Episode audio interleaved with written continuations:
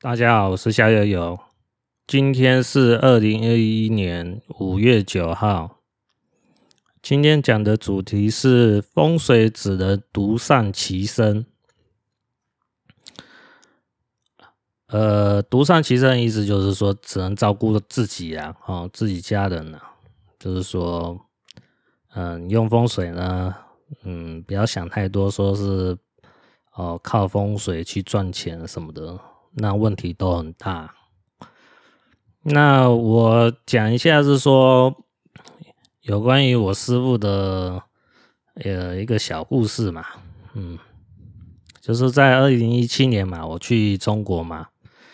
那我师傅在讲八字的时候，他也会讲一下，呃，他在学那个悬空风水啊的一些小故事啊。那我师傅那时候呢，他就有谈到哦，他那个悬空风水的门派的师公啊，嗯，当然是在民国初年是很厉害的一个。盗墓贼 就挖坟墓啊，偷坟墓里面的呃那个陪葬品的小偷啦。那这个师公呢，哦，他厉害的地方并不是因为他很会偷，哦，就是说，哎呦，这个墓要怎么去偷会比比较好偷啊？哦哦，这个不是这种偷法很厉害，而是他能判断出。哪里有王公贵族的墓哦？这个就是这位施工厉害的高明的地方啊！为什么他能判断出哪里有王公贵族哦会站在那边呢？啊，其实道理很简单哦，就是说这个就是以一种一般的人性去推就推出来了。怎么讲？一般有钱人、有权势的人。都希望后代子孙能继续富贵下去嘛？那都希望是说要找一个好的好风水的地方站下去嘛？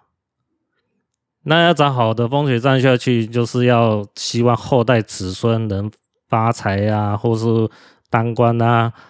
那这这位师公哈，这个盗墓贼他的思维就很简单了啊，我就找那个可以让子孙后代发财发富贵的哦。风水的地方，那个地方就很有可能是王公贵族会站在的地方。这个道理很简单吧？是不是？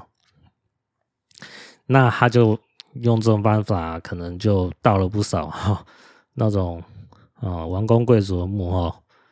但是呢，事情有因必有果啊，这种事情啊，毕竟是不道德的啦。那我师傅有讲到呢。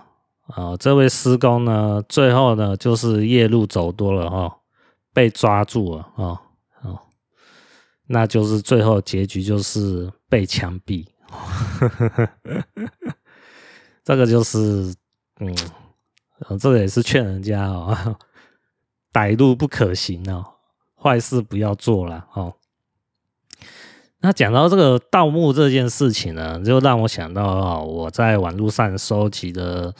呃，有一系列的文章哈，就是在大概在二零零七年哦，它的标题是“千万不要去盗墓”哦，这是一位网友分享心得啦，我觉得他写的东西还蛮有道理的，所以说我就把它保存下来啊。各位看看我保存下来文章，这样子算一算，大概也有到现在也有十四年吧。现在要找这篇文章已经不好找了。也是有机会找到他的片片片尾，然后就是一些细节的一些片段，然后你就用那什么呃简体字嘛，千万不要去盗墓哈。Google 搜寻也是有这篇文章的，但是它是前面的一些内容，它有摘录下来，后面的一些内容哦，大概就已经流失掉，找不到。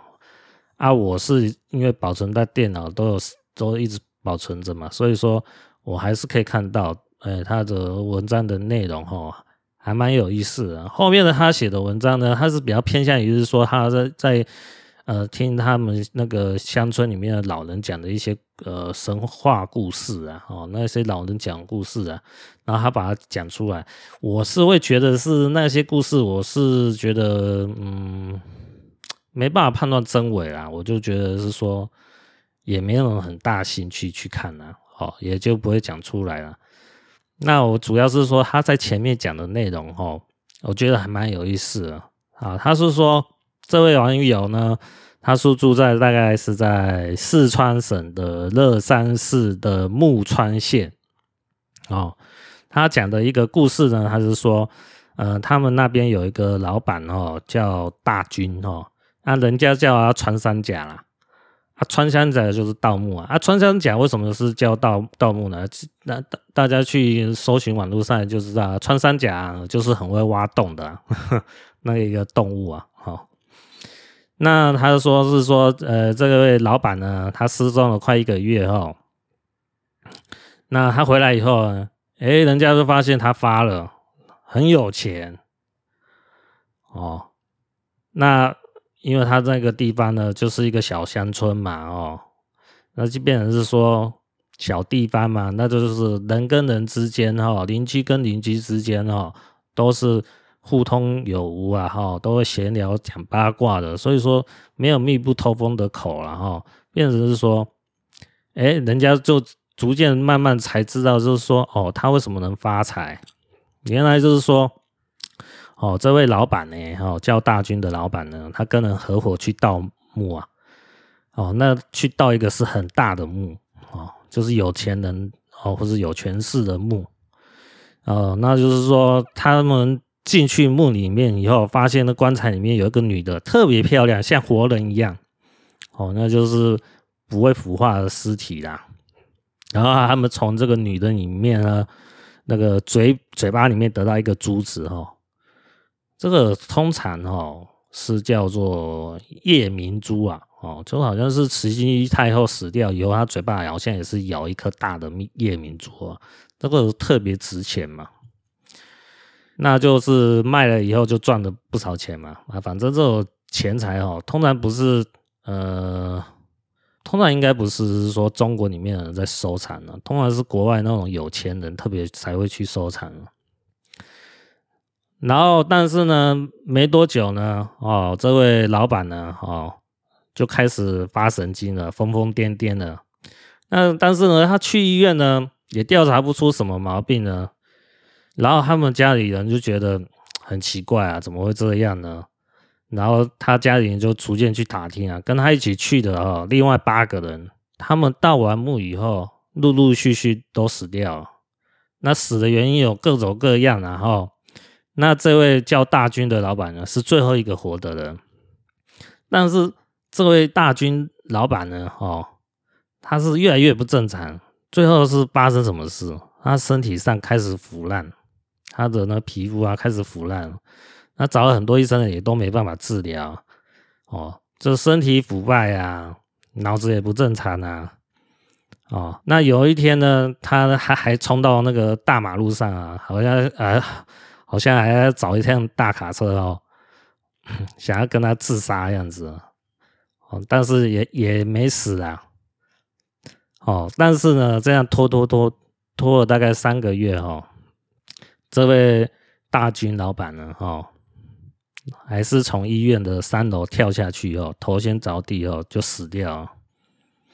那就是说，呃，他们就是讲是说，哈，这个这个他们是盗墓哦，可能就是以前的，就是说，呃，有位将军啊，哈，古代啦，哈，有位将军从他们那边经过，然后。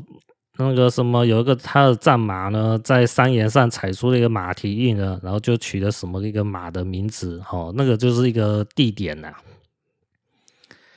那可能就是说，他这个他们偷的墓哈，就是在那个地点的附近呢。然后这位网友呢，他就说，你千万不要去盗墓哦，你不要说看的小说哈，写的内容蛮有趣的，就跑去哦，那都是自讨苦吃啊。所以说啊，他是因为是说，他还讲到哈，就说嗯，也不要去相信学风水的。哦，他为什么这样讲呢？他说哦，那个有学风水的，或者是说有学算命的啦，哦，他就是说有良心的人哦，然后跟你说哦，你学这些东西呢，嗯、呃，就是你学算命啊、风水啊，这种像是应该是说武术的东西哦，你要选择三绝，其中的一绝。什么叫三绝呢？一二三的三哦，绝望的绝。那三绝是哪三绝呢？第一个是绝后，第二个是绝财，第三个是绝人啊、哦。绝财呢是什么？就是你一生贫困啊。哦，那还有讲到一个例例子啊，就是说在他们木川县啊，哦，有一个刘姓老人呢，他曾经学过，可能是像是风水啊，或者是说算命之类的啊。然后这个刘姓老人呢，他选的是绝财，绝财就是一一生贫困啊，啊，一生贫困，说真的，最难熬熬的是什么？哦，就是吃不饱嘛，哦，穿不暖嘛，住的地方 没得找嘛，这这个就是说，哦，那个绝财的，呃，就是毛病在这边嘛。然后这个老人呢，他是说，他是想要是说，他用他的风水学到的东西呢，帮自己选一个好的，呃，类似那种墓地啊，哦，就是说他死后要就要站在这个墓地照顾自己家人，或者是说，嗯，他选一个地方呢，是说哦，阳宅，哦，让自己住在这个阳宅的地方呢。能让自己的情况会会渐渐好转起来。他这篇文章没有讲，是说他选的好地是阳宅还是阴宅啊？不过呢，我看他这个内容呢，好像是阳宅偏偏重了哦。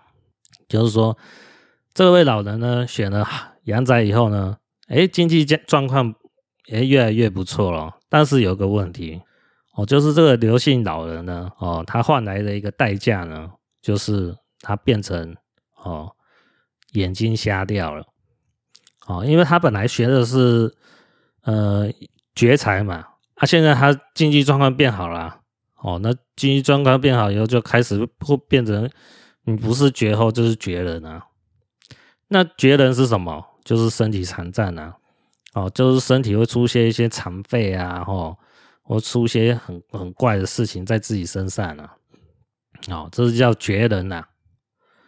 哦，那另外一个就是绝后嘛，啊，绝后就没有子孙后代啦，哦，就是没没有后人呐，就是哎，就一一辈子当完老五啊，哦，就是这样子。那这个就变成是说，哦，这位网友他讲到，就是说学风水啦，或者是一些奇门异术啊，哦，这种算命也是包括在内哦。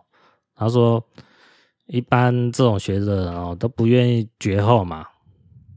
哦，就是没有后人呐、啊，也不愿意身体残疾嘛，所以说大部分都是选择绝财啊，绝财就是让自己变穷啊，哦，吃不饱，哦，穿不暖，哦，然后没得住，哦，就就面临这些大问题，哦，就是还处境蛮堪虑的，过得蛮坎坷的。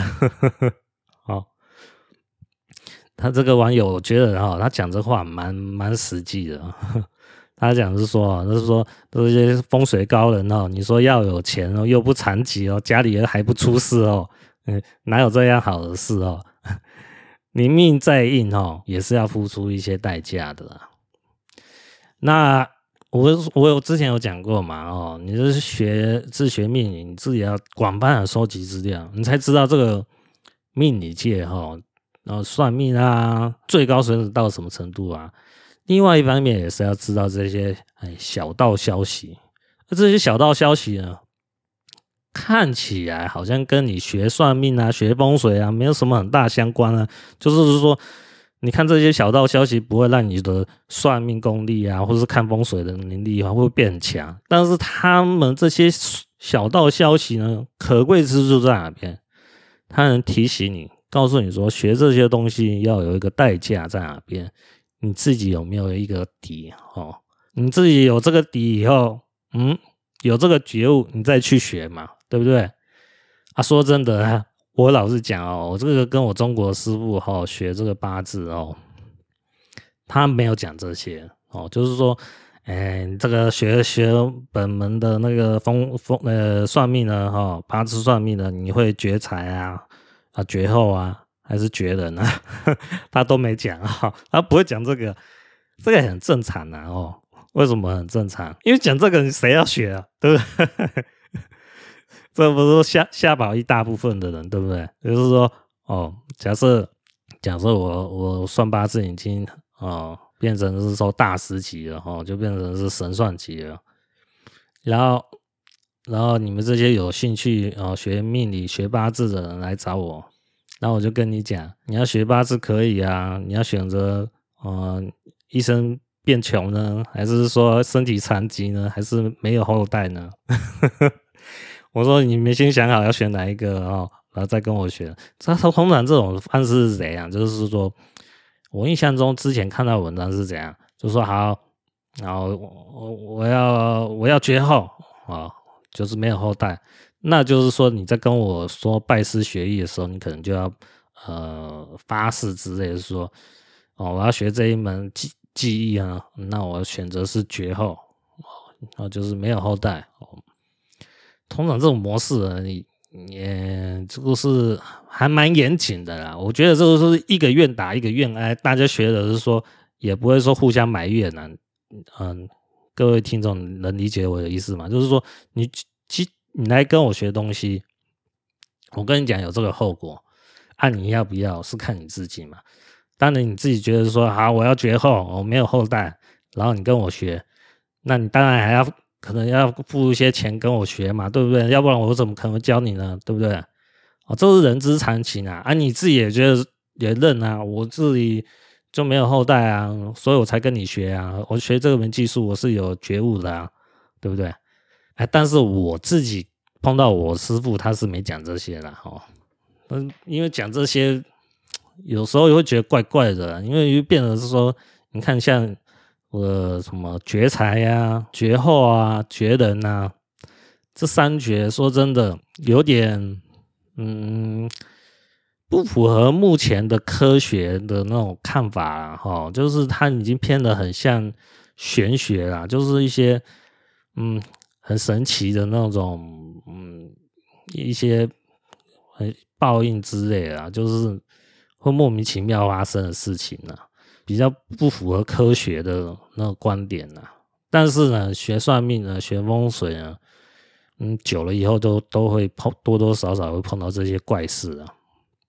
像我师傅，我之前也有讲过嘛，啊，我师傅他应该那时候就算是暗示了，哦，他这里就有讲，他是就是想是说。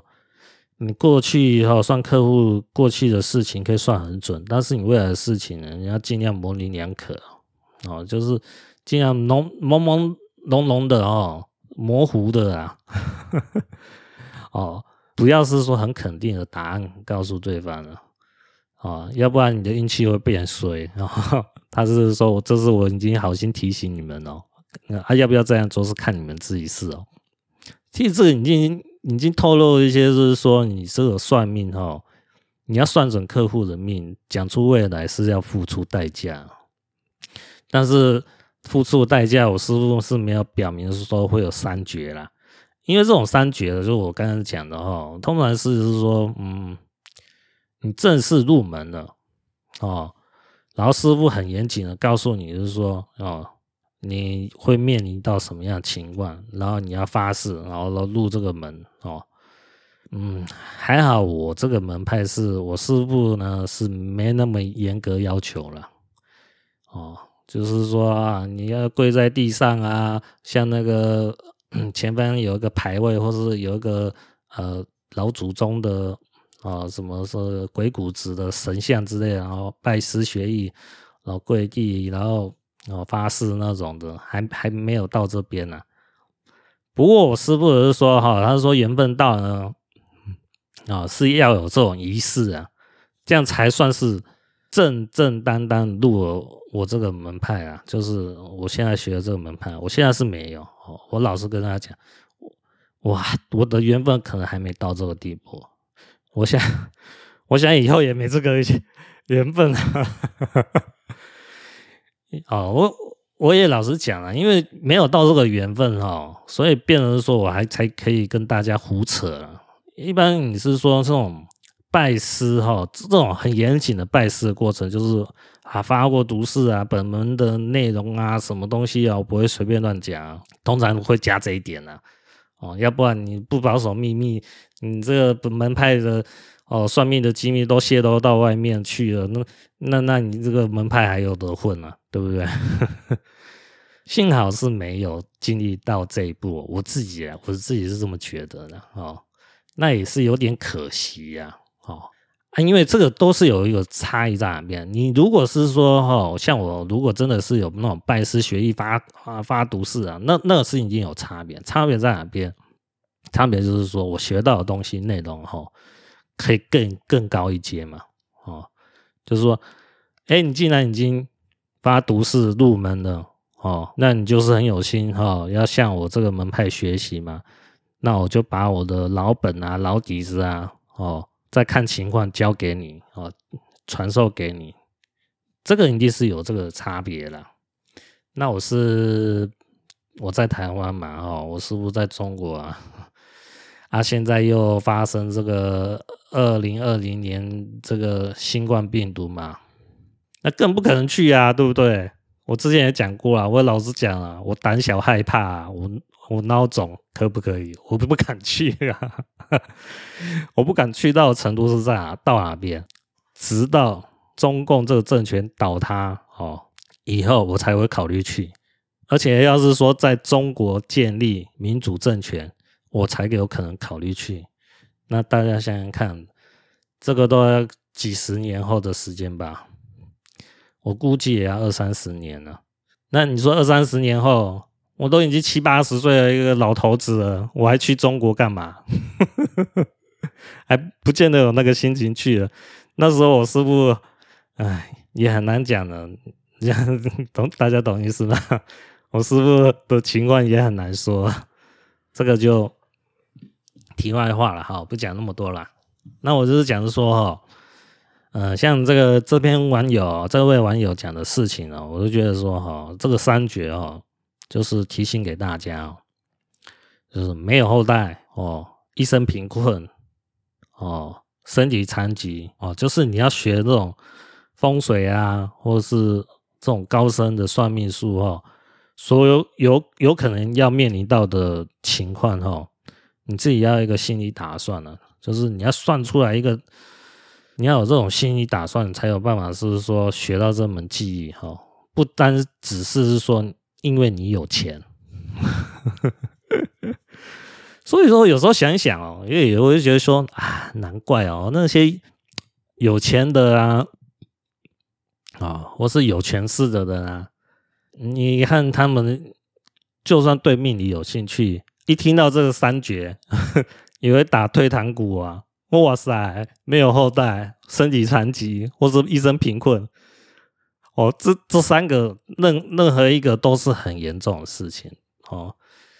那你说这些已经有权有势，哦，有钱的人，他都想说，我干嘛要受这个苦，对不对？哦，那他们也是很很会精打细算的，怎么样？我有钱请请这些人就好了，请这些会的人就好，我就不用付出这个代价，对不对？哦，学这个有时候就是只是兴趣哦，才可能会。兴趣到很热衷的人才可能会是说选择这三绝，要不然一般来讲哦，你说那有钱哦，哦有权势的人呢，啊就是雇佣那些哦厉害的高人就可以了。这些有钱人都是这样想的，我是这么认为啊。哦，那呢这位网友呢，他有继续讲啊，他是说哈，你不要跟那个这个盗墓者哈做朋友。为什么呢不要跟这些人哦？这些呃，会挖挖人家哦坟墓的一些小偷当朋友呢？他是讲是说哦，因为这个盗墓者是破坏人家的后代的好风水嘛，哦，因为因为你只要挖了坟人家的那些坟墓以后，就是坏人家风水啊，就是一种破坏，搞破坏啊，哦，这是怎么去想象呢？就是说啊，现在我住的家好好的嘛，啊，突然啊，有有一个功能把我家哈左边的墙哦打破一个洞了。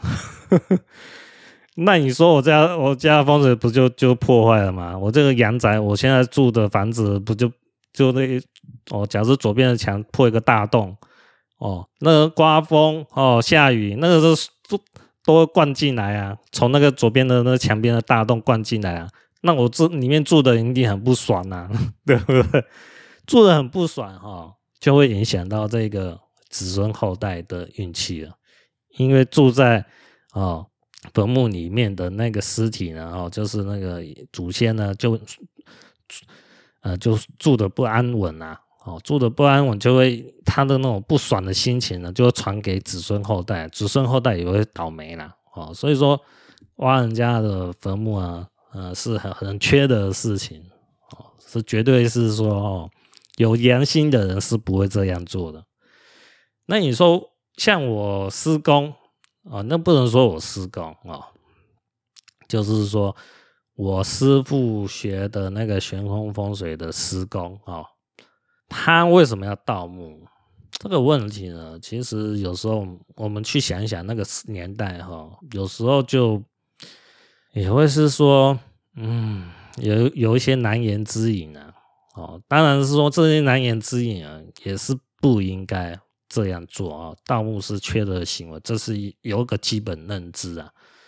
那为什为什么说他可能会他盗墓的原因是什么？我可以想象的是说，你看像是说在民国初年那个时候，军阀混战啊，哦哦，那个你看那个说清清朝末年啊，那个国家的动荡哦，是一般人难以想象的。所以说，你说那个你你风水本事好，好归好，但是你要有一个问题啊，要是人家没请你是说去看风水改哦，改变自己阳宅啊，或者是说哦，找在哪边找个好墓地啊，哦，好风水的地方哦埋葬的话，你是会饿肚子啊？那要面临一个问题是什么？不是饿死吗？对不对？是不是饿死？哦，没有工作就没有钱呐、啊。哦，那你看，一般来讲，这种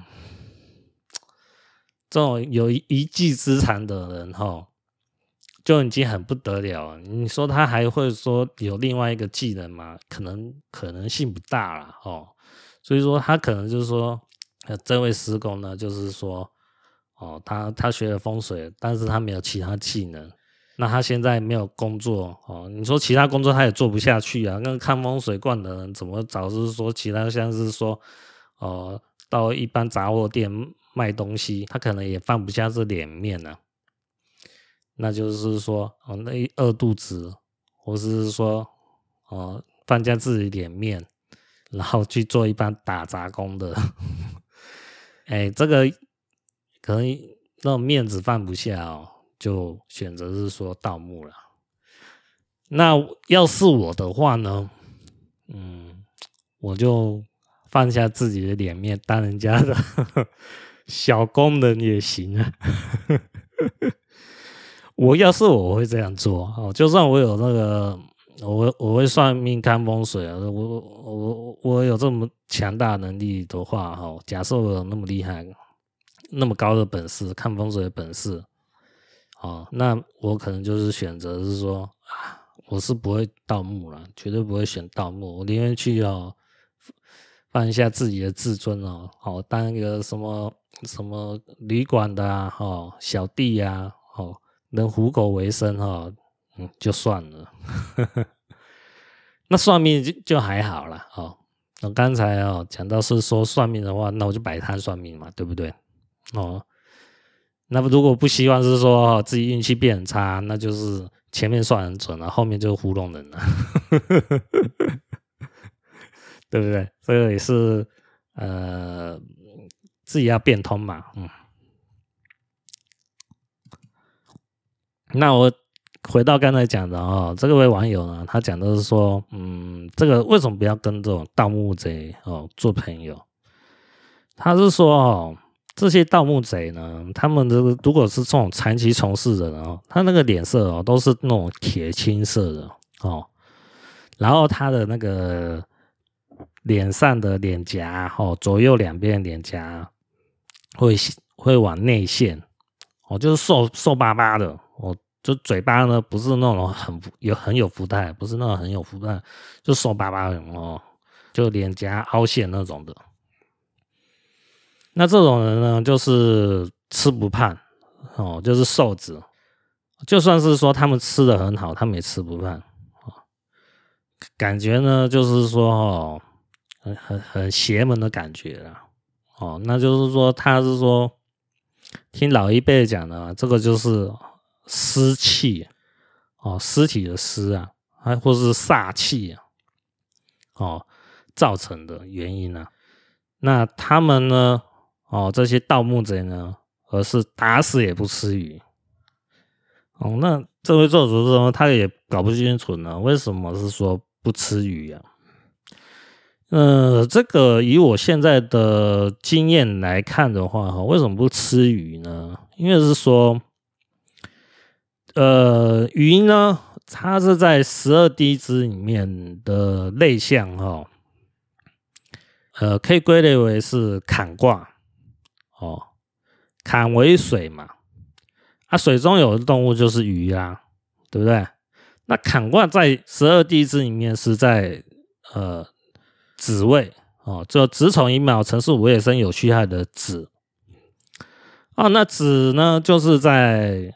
午夜的时间嘛，啊，嗯，就是在午夜大概一点的时候嘛，对不对？那个就是阴气最重的时候了。所以为什么他们是说哈，哎，这个盗墓贼不吃鱼？因为本身已经被阴气啊、煞气啊影响到哦，就已经瘦到不成人形了，脸颊凹陷了。那你在吃鱼，那不就是阴上加阴吗？这个当然一定是很衰啊，对不对？他们是哦，不吃鱼应该是他们自己呃不成文的潜规则啦。哦，可能也有人会想要试试吃鱼啊，但是吃以后就发生一些倒霉事情，就不敢吃了。我猜是这样的哦，提供给各位参考看看。那哦，这位网友呢？回到重点，他说：“为什么不要跟盗墓贼交朋友？”哦，哦，这个盗墓贼就是那种啊，身材是瘦子的哦，然后脸颊凹陷，然后脸色是铁青的。他不见得会跟你讲他是盗墓的人，但是你看到这种人哦，你就要留意啊，说这个人也不大正常，嗯，怪怪的哦，脸色铁青，看起来好像很邪门的样子。这种人就不要交朋友。为什么不交朋友？啊，因为这是说哈。这些人呢，他们会找一些法门哦。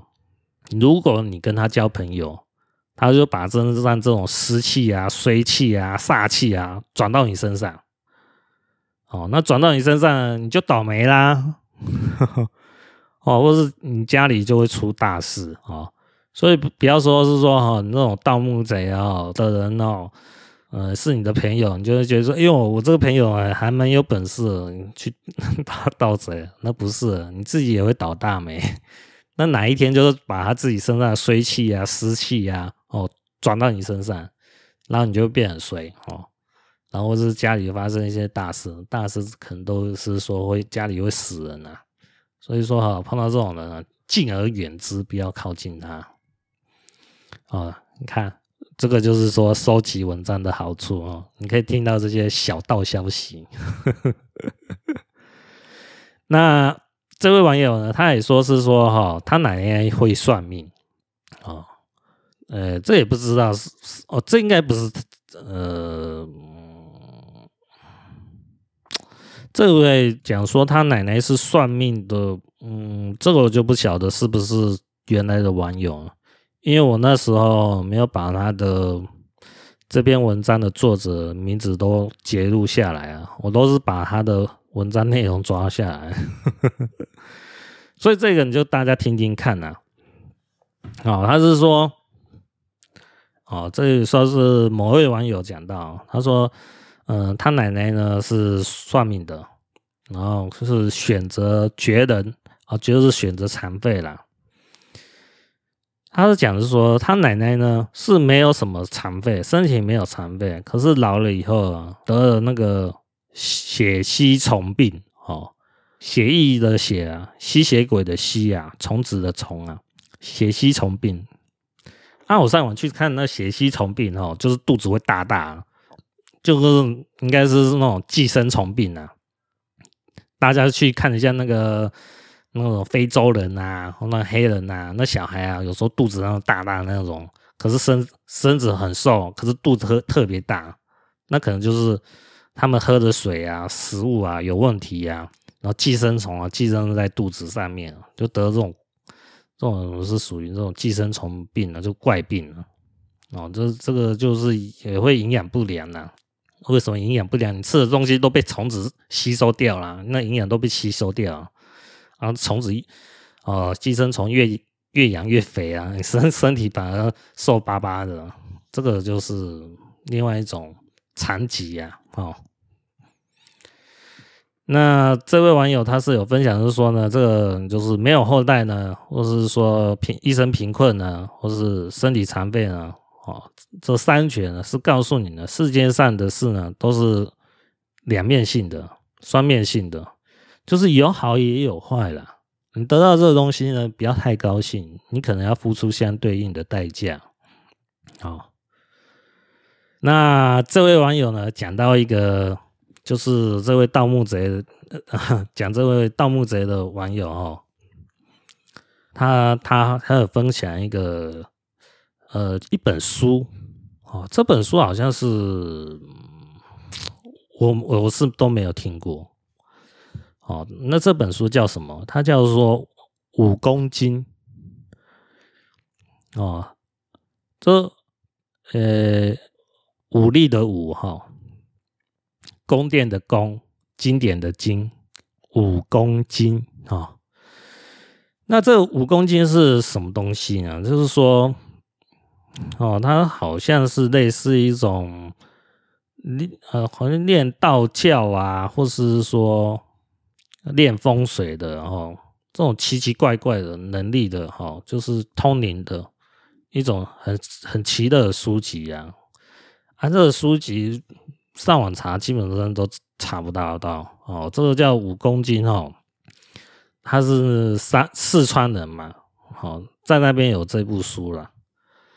然后说这部书呢，他讲到一个还蛮有意思的东西哦，讲到是什么？他是说哈，在这个五公斤呢，他讲到是说，哦，这个嗯，大家都知道嘛，中国有很多朝代嘛，哦的更迭嘛。哦，就是唐宋元明清呐，对不对？哦，他是说这五公斤呢，对当权者的评价呢，他是说哦，这些领导者啊，哦，比一般老百姓还不如啊。为什么我是说比一般老百姓还不如？这些有权有势的领导者，为什么比一般老百姓还不如呢？哦，在这本武功经呢，就直接说哦，这些当权者呢，不是人。是什么？是妖哦，妖怪的妖。然后呢，这五公斤呢，他就说哦哦，这是中华大地哦将会被妖乱，那就是说这个国家老百姓呢将会经历百年之苦。哦，这个就是唉现在面临的情况，大家都看到嘛。哦，二零二零年的哦，新冠病毒疫情，唉，这个就我估计，嗯，这个我下一集再讲啊，哦，我下一集讲哦，这个是南山真人的外公预言，那这这个先跳过啊。哦那我主要还是要讲是说，哦，这个是看风水啊。为什么是说只能独善其身？就是它有一些哈关键的东西啊，呃，你你入了门，你不见得会讲；没有入门的，只是一些旁观者听到这些小道消息的，你才有可能会是说把它讲出来。我觉得讲出来是好事啊。为什么？你让学的人哦，在学之前哦，有个心理打算呢，哦，有个心理有一个觉悟嘛，对不对？要是说我学了以后才知道这个东西，嗯，就有点尴尬，对不对？那这位网友呢，他又继续讲一个事情哦，我就是把觉得把他那个主要的那种有趣的东西哦，讲给大家听哦，让大家增广见闻。哦，这位网友他说呢，他是说呃，看风看风水的哦，风水师呢，在他们那边都叫先生呐，哦哦，那就是说，这位算风水师呢，哈。在看风水的时候呢，一般是不会把真正的穴位给指出来。哦，都是说他会在真正的穴位的旁边一点啊，或是别的地方，点一下。就是真正的，你要是说阴宅的话，哦，真正好的穴位呢，他不会直接点出来，他是点在旁好的穴位的旁边。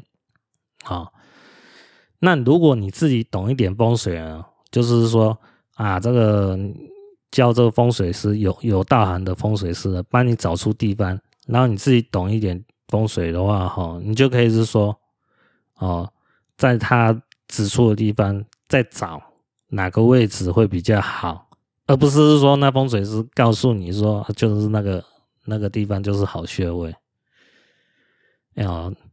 那这位网友他是讲的是说呢，这个风水师为什么不会把真正关键的地点指出来呢？哦，他是讲的是说哦，就算你这个客户呢跟那个风水师有很深的关系，他也不会告诉你真正的穴位在哪边，因为所有真正的地方呢，对他来说就是泄了天机。哦，泄了天机就是会折寿啦。哦，这个是一个。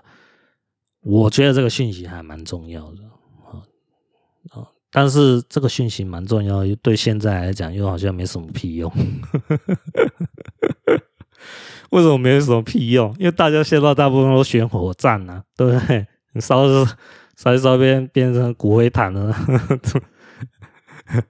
也也那种真的有必要的是有钱人呐、啊，或是有权势的人啊，哦，要选择好的风水地方。啊，像台湾这这地方那么小，你能站在什么地方？对不对？真的懂风水，我相信有啦。哦。他敢不敢这样做，就不得而知。是不是真的会把好的穴位告诉你，然后 自己去折寿？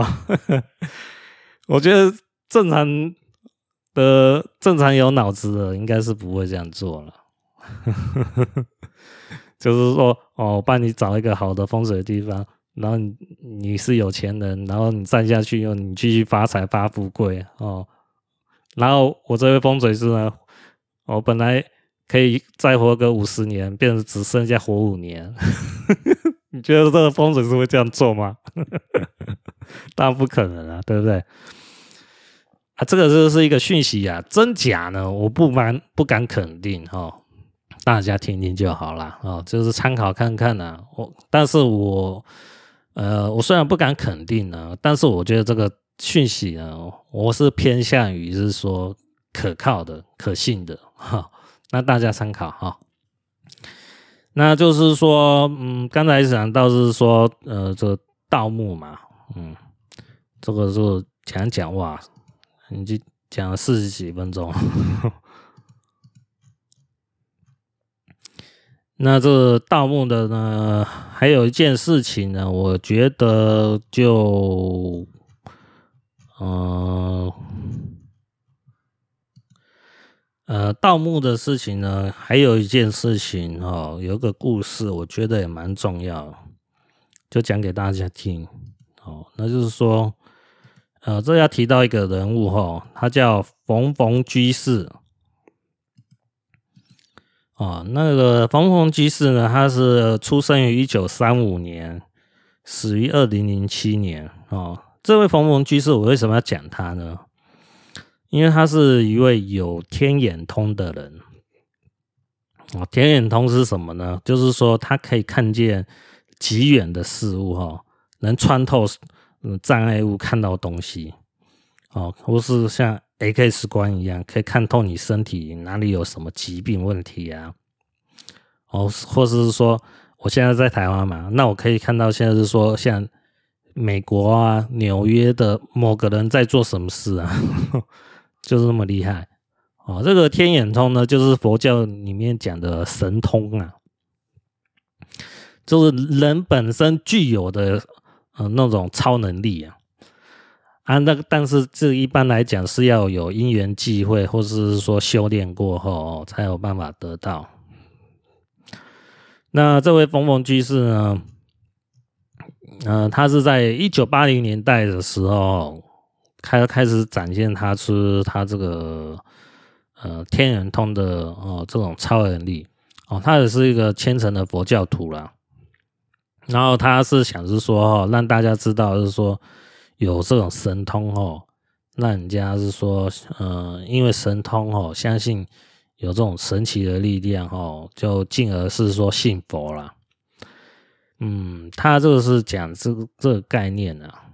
嗯，不过他后期他不大不大提倡这种。嗯不太强调他有这种神通的，呃，为什么神通嗯不大适合呢？因为是说，你你是用神通哈去嗯招揽信徒哈，那种信仰哈是不是很虔诚的？那种会比较短视近利啊。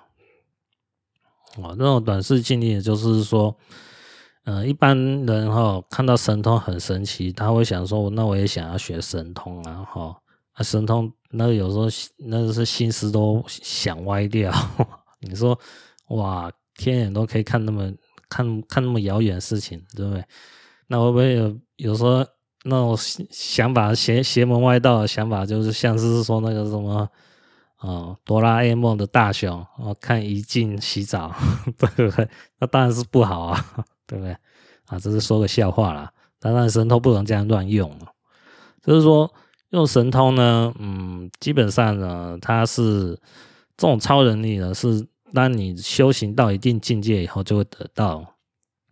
但是呢，呃，这个是通常有神通的人都不愿意讲的，哦，就是说它是一个过程啊，主要是说你修行呢有一定成果了，哦，这只是它意味着这个意思啊，但是你修行还要更精进啊，哦，就是不要就是说用你这个神通能力呢。展现出来哈，哦，那一般的民众呢，迷惑于神通，这个有时候会不大好，因为那不是是说神通没办法开启人一般人的智慧啊，但是这个就是说每个历程的不同啊。那逢蒙居士呢，他是在一九八零年代嘛，哦，那那个时候他是觉得说他可以用神通来引导人们去相信佛教了。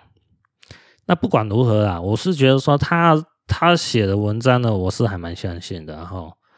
那各位相不相信就看你们自己啊，你们可以去看他的书籍啊。哦，这逢逢居士啊，呃，那个逢逢呢，就是呃逢就是一个马哈，旁边有两个点啊哈。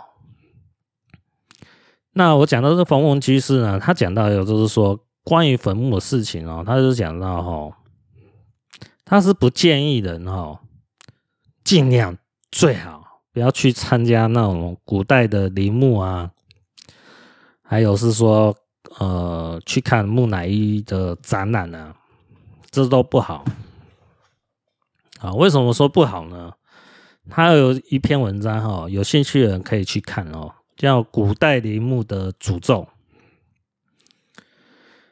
他这篇文故事，他这篇文章有讲到一个故事哦。这个故事就是说，哦，嗯，因为他会有天眼通嘛，那有一些人就会好奇啊，或是说有事啊，就会来问他。那有一天呢，他接到香港的一通电话呢，就是有一位居士呢，哦，就是佛教居士哦，信佛的居士哦，就是说请他帮个忙，所以说看一个友人的儿子啊失踪了。想请他说帮个忙，能不能看出这位失踪的哦人士呢？现在处境是怎么样？那逢逢居士呢就问是说，你跟我讲是说这个人，但是我不知道，我不认识他，我也不敢确定啊。呃，那你你要我找也是可以帮忙啊。那我是说哈，你告诉我说他的地址，还有这位失踪人士的姓名，还有父母的姓名，然后我来看看。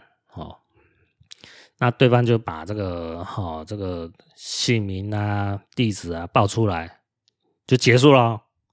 哦，那逢逢居士是说他的天眼通呢是借由那个好像菩萨的力量的加持啊，他就看到一个情境，他看到一个情境呢，就是一个少年呢，哦，就是他有描述他这个这位少年的呃长相啊，还有打扮啊，哈、哦。这我就不多赘述了，就是大家有兴趣看这篇文章了。好，这篇文章叫《古代陵墓的诅咒》哈。那就是说，他看到这位少年呢，在海边呢，哦，逐渐的要走入海的中间，哦，往往海海的方向走了。然后他看到一个情境呢，就是说，这位少年呢，在过了几天后，三五天后哦，就死在岸边嘛。哦，就是浮尸嘛，被人家发现报警。他知道这个情况以后呢，他就告诉对方，就是说啊，这位失踪人士呢，嗯，凶多吉少，要有心理打算。后来呢，果真是如此啊，就是说这位少年们哦，就真的是死在海边了。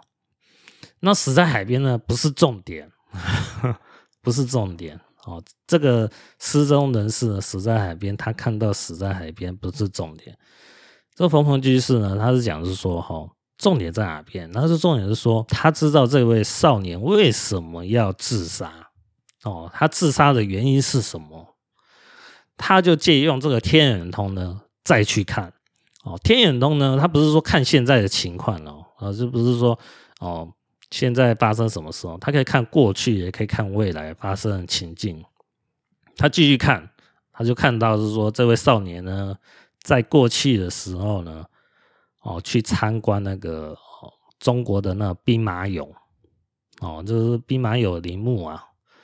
那个这个好像有有这个旅游旅游的景点呢。他发现呢，这少年呢，就是在那个时候呢，中到那个那个。兵马俑的那个秦始皇的哦诅咒了啊，这个诅咒呢，就是说他的说法呢，就是说这个诅咒就是呃，就是一些符咒啊，哈，那些古代的人呢，然后他会用有有毒的药品啊，哦，还有就是说沾有是说什么什么病毒啊，或是细菌的哦，那符水啊，在陵墓上可能做法之类的。所以说，这位少年呢，他是会得病呢，哦，自杀，哦，得了病的原因呢，是因为他去参观这个旅游的景点是这种古代的坟墓了，兵马俑嘛，哦，在那边中标，中标就是说什么什么细菌啊，哈，就是这种那种古代的细菌，哈，侵入他的脑部，哦，那他本来是说，哦，这位少年本来是开朗的、活泼的个性呢，变成。很忧郁呀，然后就是想要自杀了，所以他劝人哦，一般来讲选的景点哦，不要找那种没事找麻烦，找那种哦墓地呀，哦参观景点是不好啊，木乃伊啊也尽量是不要去的。那因为是说哦，这因为这些细菌啊，哈，是基本上是不会死的，不会老死的了。啊，那有一篇新闻，自己大家可以去搜寻哦。这是在二零二零年七月的时候有一篇新闻哦，它就是叫“休眠一年海底微生物，日科学家成功唤醒”啊。也就是说，呃，这篇新闻大概意思是说，哦，沉沉眠在海底里面的那上亿年的那种细菌啊，哦，有日本的科学家呢成功把它唤醒出来，哦。这个新闻的重点就是说，这个细菌就算沉眠的哦，休眠了一七一亿年，还是有机会复活的。更不用讲那个刚才讲的兵马俑哦，秦始皇的那才两三千年嘛，对不对？哦，两三千年，那那个细菌呢，哦，都很难讲啊，对不对？啊，那就就有人问啊，哦，逢逢居士啊，说，还，那么多人去参观古墓啊，怎么都不见得有中邪啊？那逢逢居士他是这么回答，他说，这些参观者呢，有没有中邪？你有没有统计过呢？对不对？啊，他们谁中了邪，谁着了魔，谁着了细菌，你都能知道吗？啊，你都能自己知道吗？他们也会向你报告吗？对不对？这确实是一个很大的问题。好，这个问题就是说，哎，谁去参观那些兵马俑啊？这种是说看木乃伊的人啊，他后续他的健康状况是不是还是很正常？或者是说讲个最直白的啦，我们不要讲游客他们会发生什么事，我们讲的就是说考古学家哈，谁去接近接触这个墓地，哦，木乃伊他们的健康状况的报告。各位想想看，这个他们政府单位他会报告出来嘛？对不对？这可以统计的哦，这个是政府可以做得到的事哦。但是他们有把它透露出来嘛？他会用会不会政府呢？知道详情，但还是不讲嘛？哦，为什么不讲？你讲的话，那那就不会有傻子帮他们去 开幕啦，对不对？就不会有考考古学家。这是一个很现实的问题啊，对不对？真假很难知道哦。但是说呢，哦，这个是一位逢逢居士呢，他是有天眼通的人哦。他哦提出这个观点，我认为呢，呃，一般民众呢，哦，我们不是考古学家哦，一般民众要有一个认知啊，哦，就是说尽量不要去参观这种古墓啊，哦，或者是说那种参观这种木乃伊展啊什么之类的。这个你不晓得会不会就是中邪中标啊？哦，这个是说这个逢逢居居士提出来的哦建议啊。那我今天呢是把它讲出来啊，认为是说他这个文章呢是有它的参考价值呢。我个人认为呢也是如此啊，尽量是说这种是说哦参观古代文物啊，当然是。会想要好奇啊，古代人是怎么生活的啊？他们的呃饰品是怎么样啊？对不对啊？但是这些东西啊，说实在话，都是可以有一些照片啊，看一看就好了，对不对？不用说，真的是说冒着自己的身体健康的风险啊，真的去体验体验哦，真的看那个情景哦，嗯，我自己也不是那么建议啊。这因为这你不不知道他会不会真的中标，有些人真的是说他身体健康哦，运气好哦，就就没事嘛。但是他要是运气比较衰啊，刚好又又沾染到这种莫名其妙的什么细菌啊，或者什么病毒啊，就是吸到很微量，就可能就是像这个哦，逢逢居士讲的这个例子一样，就是说这个年轻人然后哦，因为。那个受到细菌感染啊，哈，然后脑子有被受到影响到，然后就有那种自杀的念头。那这是我今天呢把这个例子呢讲出来给大家参考看看啊。那所以说我这个题外话讲的还算蛮多，就是说这风水为什么只能独善其身呢？嗯，这边就是本篇的主题呢，哦，就要讲出来了哈。这个讲出来讲讲一下，应该也一下就讲完了。就是说，大概是说，在二零一八年大概十一月的时候，因为我在学八字嘛，都有那个呃通信南警的群主嘛。那我有一位有钱的师兄呢，他提到某位善于八字的网络人物啦，哦，就是网络算命师啊。那我师兄提到这个人物呢，他他好像可以算出那结婚年龄啊，还有是说他的就是父亲啊什么时候走掉啊？哎，我就想着说，哎，那个网络算命师还蛮厉害，我就去搜寻看看嘛。但是呢，无意中呢，我，我搜寻得到的是这位算命网络算命师的其他人物。这个其他人物是一个很关键的人物哦。这个位人物呢，叫南山真人，东西南北的南哦，呃，玉山的山，哦，真相真，啊，人物的人，南山真人哈。南山真人呢，他是生于一九六二年，死于二零零七年，享年四十五岁。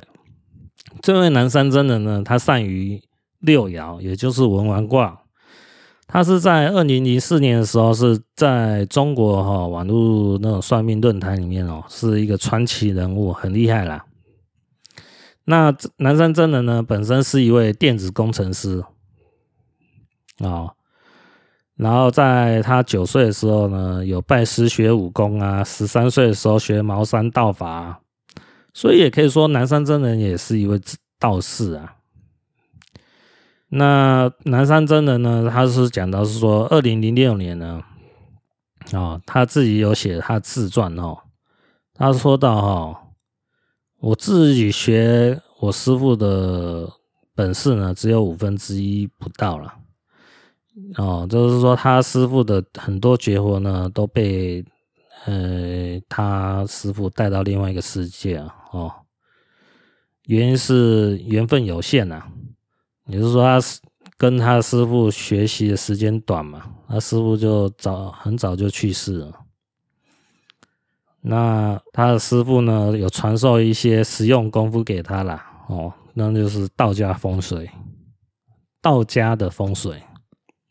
啊，就是呃道士的那种，呃有个专门学派的那种风水术了。这个道家的风水呢，呃威力也是很强大。但是我判断啊，这是我个人判断，嗯、这个风水可能是他让他早逝啊的原因之一。哦，那为什么是这个原因呢？这个原因是说哈。这南山真人呢，他后期就是他快死之前哦，我看他案例好像有帮十几个人，都是那种有权有势的人哈，啊，做做做风水嘛，做风水就帮他改造风水啊，让他的运势变好啊，或是化化险为夷啊，所以他最后好像是得肝病死掉。那这是我判断是说，南山真人哈，他为什么很早就去世的原因？好，因为这个南山真人才四十五岁就走掉嘛。那我有提到三个案例哈，大家就可以去听听看哦。有位网友呢叫木克土生财，哦，他的回忆录哈，就是这个木克木克土生财的回忆录哈。叫走过职业算命的日子哦，第二十篇哦。那木克土生财呢？他提到是说，他爷爷呢和父亲呢都会风水，但是都不传授给他，让他百思不得其解。其实为什么百思不得其解？就是因为他哈、见识太短了。没有收集很大量的资讯哦，就不知道为什么这样。就我刚才讲的，对不对？绝财啊，绝人啊，绝后啊，这三项都很不好啊。没有后代，没有钱啊、哦，身体残疾，这三个说真的，传给子孙后代，子孙后代也真的也会蛮坎坷，对不对？也都不好嘛，对不对？就不传授给他是这个原因嘛。那他是说哈，木克土生来呢，是听他姐姐说一个故事哦，他才有稍微有领悟出来啊，为什么不传授给他风水？就是说早年呢，他爷爷呢帮一位有钱人看风水，突然心惊，就是说心里突然缩紧一下，就感觉好像有点不妙哦。他爷爷就起了一卦，就知道家里发生的事情。然后他爷爷就赶快跑回家嘛，回家以后呢，才发现呢，哦，他有一位呢伯父呢，不知道什么原因呢，突然死掉。然后这位伯父的死掉呢，让他奶奶呢，然后气得精神分裂，哦，就气疯掉好几年了。所以说呢，这个木这位木刻土生财的哈、网友呢，他说推测呢，这是父亲不愿传授给他的原因呢、如果刚才各位呢，呃，大家有听我仔细听我刚才讲的故事哈、哦，讲的事情呢，我是不是讲到呢？就是说哦，风水师呢不愿意是说真的把好的穴位呢点给哦他的客户。都点在这个好的穴位的旁边，或者是在附近哦。所以，如果你自己有懂懂一点风水啊，你就是说风水师点的一个地方呢，哦，阴宅哦，好的风水，你自己还要在找，不是在那个风水师找的原来给你的位置，你是要在这个原这个位置呢，推算旁边的 地方呢，才可能比较适合。可是这也不容易啊！为什么不容易？你自己要懂风水啊。那就是说哈，他就是牵扯到是说哦，他父亲不愿意传授给他，就是怕是说，这个风水术啊，有用是有用，但是，你帮人家啊，这有钱的人点下去，你真的点给人家好穴啊，互不相欠嘛，对不对？人家给你钱嘛，然后你给人家好的点嘛。好呃，穴位地点，让人家站下去以后可以发财发富贵。啊，如果你是想着说你要很巧妙的方式点到是说不是好的穴位给对方，你内心又有一种障碍啊，是什么？就你不老实嘛，人家给你钱，当然就是希望你点到一个有用的地方，按、点到一个是哦、呃、有用的地方的旁边啊，点旁边就是当然是相差很远呐、啊，对不对？就是不不好的穴位，或是普通的穴位，那就是不老实嘛。啊，你不老实，你就自己不会折寿啊。就讲不好听，有点骗人家钱。啊，如果你老实了，不是你自己折寿，就是你家人出事了。哦，这个就是说，这位木刻土生财的网友，他这个故事给我们的启发是这样子。哦，那就是说风水呢，帮人家做风水弄不好呢，有可能呢就会导致自己啊，或者是家人呢遭受报应。为什么会遭受报应？这里面有一个很重要的关键是在哪边？你要判断是说你的客户是不是有德之人哦，的德啊是道德的德。所以说，呃，我听有听过一个说法，就是就是说风水师呢，帮那个呃客户呢去点风水，他也会先住在他家一段时间，以后再判断，哦，这位客户呢适不适合，哦，帮他找一个好的风水给他点下去。因为以前呢，那个你说找一个风水，不是说说找就找得到啊。那可可能是要跑一段时间，可能跑个半年或是一年，你才能是说，哦，在那些呃荒郊野岭啊，哦，这找出一个好的穴位啊，都都要花时间的。啊，都要花时间的时候，那吃住都会是那个就是客户里面在提供嘛。那客户在提供的时候，住在那边，那个风水师自己就要多听听看这位哦，这位客户呢，是不是到了呃。待人处事呢，是不是很合理的？是不是一个善人？还是说他其实很抠杯，很抠哦，对人很吝啬哦，对那自己的哦员工啊、下属啊很苛刻哦哦，或或是奸商之类的。如果是这种，你风水师帮他点一个好穴位，你就是继续害害人，这是叫为虎作伥呐。哦，助纣为虐，那一定是不好哦。所以说，嗯，风水师他的难处就是难在这边，你要帮一个有道德的客户呢去指点风水。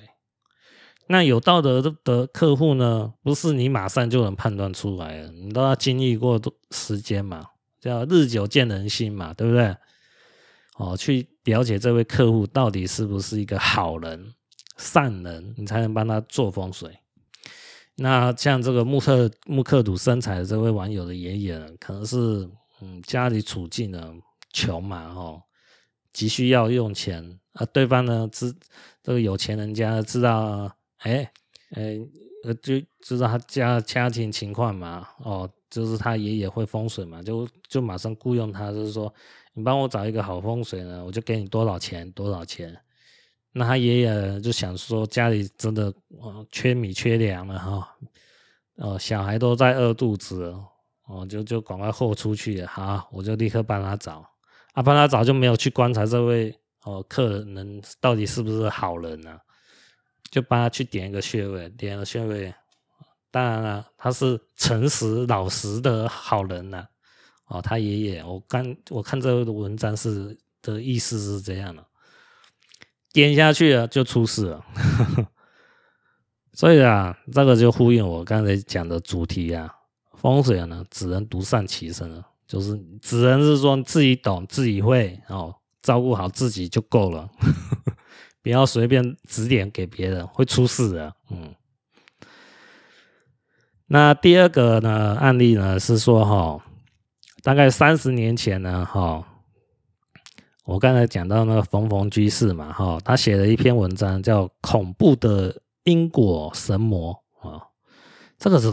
到这个文章内容，这个都是蛮奇妙的，然后有兴趣的人仔细去看了，我觉得我会参考看看。那我把它简述出来哈，那就是有位居士呢，哦，找冯冯居士问事情呢，哦，就是说，嗯，请他是说看一个哦人的情况怎么样。那冯冯居士呢，用天眼通呢，哦，知道这位仁兄呢，哈。他是某位密宗的高僧，哦，就是得到了重病。那这位高僧呢，他修行五十多年了，晚年呢，不知道为什么他深受的病魔折磨。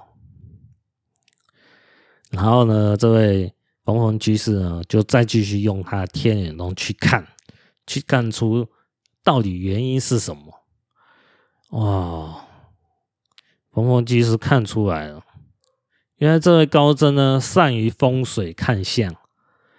哦，这位高僧呢，风水本事很高，收了一批有钱的弟子。哦，就是有钱人家都是他弟子啊。那他帮人家指点迷津嘛，哦，什么他阳宅要怎么弄啊，阴宅要怎么占啊，就犯了贪戒。哦。犯了贪戒呢，就受到了天报了哦，天谴。那来问世的居士呢，因为跟高僧呢有可能是有那种师徒的缘分嘛，哦，就问他的，就是说这位高僧呢该怎么办呢？那冯文居士就说，嗯。嗯，有一个方法哦，就是说他要把他的钱财呢全部散布散布出来，就是布施哦，花尽家产布施哦，种善因得善果，或许可以延寿，甚至会好起来哦。这是冯冯居士的看法。那最后呢，这位高僧呢知道是说这冯冯居士帮他看了，但是呢。呃，提出来的建议而不采纳啊，因为他自己这位高僧呢，本身就是贪念很重啊，就是喜欢赚钱嘛，啊，喜欢赚钱呢，就是过好日子嘛，啊，放不下这个过好日子的那那种经验嘛，那这位高僧呢就拒绝了，就不听这个他的这个冯冯居士的忠言，最后呢，这位居士呢，呃，这位高僧呢，哦。就死于肝癌。各位有没有想到很奇妙，都是肝癌哦。这个就是这位高僧是死于肝癌，然后呃，南山真人好像也是死于肝癌，死于肝病。我印象中是死于肝肝病。嗯，哦，刚才没有讲到南山真人，他好像死于肝病。那大家去想一想哦，这个很很雷同啊，都是死于肝病，两个高真还有南山真人哈是死于肝病。这个原因，我之前有想到为什么，都都现在想一想会忘记了。等我以后有想到，我再跟大家讲为什么死于肝病。嗯，这个有时候就麻烦在这边，没没有想到的时候没有把它记录下来就忘记了。好，不管了。第三个呢，哈案例呢，叫比尔盖茨与风水。哦，这篇文章的作者呢，这位网友呢，他讲到有位季老师呢，善于风水呢。哦，他这篇文章观点是这样子哈，他说这位善于风水的季老师呢，认为风水世界中呢，有着福地福人居的概念。那我在这篇文章呢，我就写到了哦，说啊留言，我在我也写留言，这篇文章写的留言说。呃，如果认同福地福人居呢，就知道风水是不能帮人做的哦，不能乱帮人做的，因为帮人造福很有可能会夺自己的福。结果写写这篇文章的作者呢，就说，嗯，这就是季老师放弃风水从善的主要原因。哦，他说这个季老师呢，说你做好一门好风好地理哦，动土时却伤到。旁边八个方位的邻居，这样子是不好的。风水是一种独善其身的奇异学问，故中有很多原因是复杂的，很难说清楚的。哦，这个就是回到本篇的主题哦，风水哦，只能独善其身啊。那刚才这位季老师说八个方位哦的邻居，他是怎么看？就八个卦嘛，对不对？哦，就是后天八卦嘛。哦，一坎二坤三震四巽六乾七兑八艮九离哦，后天八卦的方位，就是说你在一个你选好一个地点哦，做呃阴宅，做好这个风水以后，八个方位。哦，就是东西南北啊，东北啊，西北啊，东南啊，西南啊，这总共这八个方位哈、哦，都会受你这个好风水的影响。哦，那基本上呢，有好就有坏，哦，一体的两面嘛。哎、你这门风水变好了，其他的地方就可能变差，就是这个意思。就是说，你帮人造。这个意思，我个人看法啊，各位听听看。就是说，啊，我将帮这个客户造一个好的风水，对，我是帮这个客户造了好风水，但是我得罪了他八这位客户八个方位的哦邻居啊，就得罪了八个人，就有这个毛病。哦，这个意思大概就是这样。我对我收人家一一笔，收这位客户，我帮助这一位客户啊，是帮助了一个人。但是害了其他八个人，所以说，你说做风水真的好吗？你帮人家做好了啊，当然受益的人会觉得很好啊，对不对？但是有时候你得罪了八个人，那八个人要找你麻烦呢、不找你算命师啊，不是找你风水师麻烦呢、所以说搞来搞去，风水你最后懂了以后，你就会觉得，嗯。唉，我师父讲的哦，曾经讲过这一段话，嗯，他他他大概意思是这样子哦，就是说，唉，他还真希望早点忘记这个悬空风水。我个人看法啊，这是我个人揣测，就是说，这学的这风水了，嗯，奇妙是奇妙，神奇是神奇，但是呢。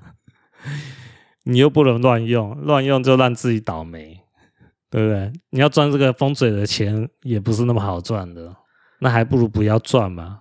那不要赚的话，那我学这干嘛？大家能懂我的意思吗？就是说我学这个风水目的，其实一般来讲是想希望能赚钱嘛，风帮人家之后改阳宅啊，哦，选阴宅的地方帮人家赚钱啊。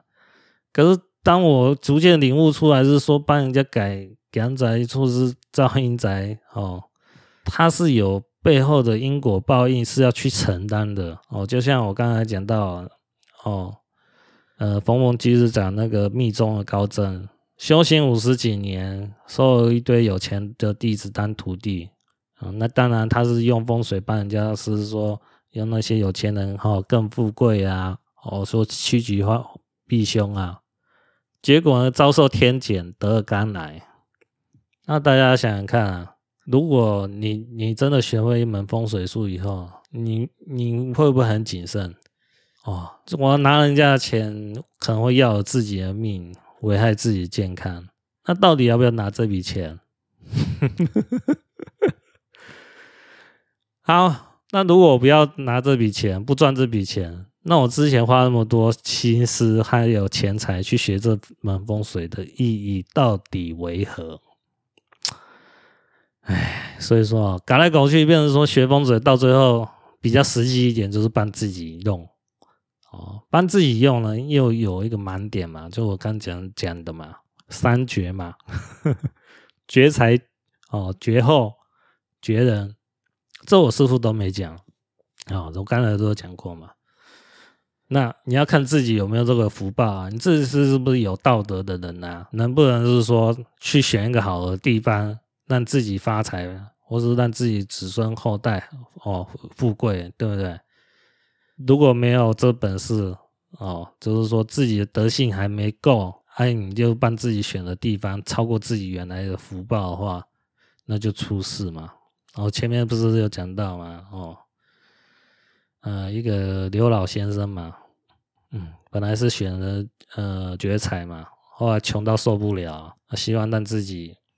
的生活好过一点，结果穷绝人，自己变成瞎子，嗯，但是自己家境过得还不错。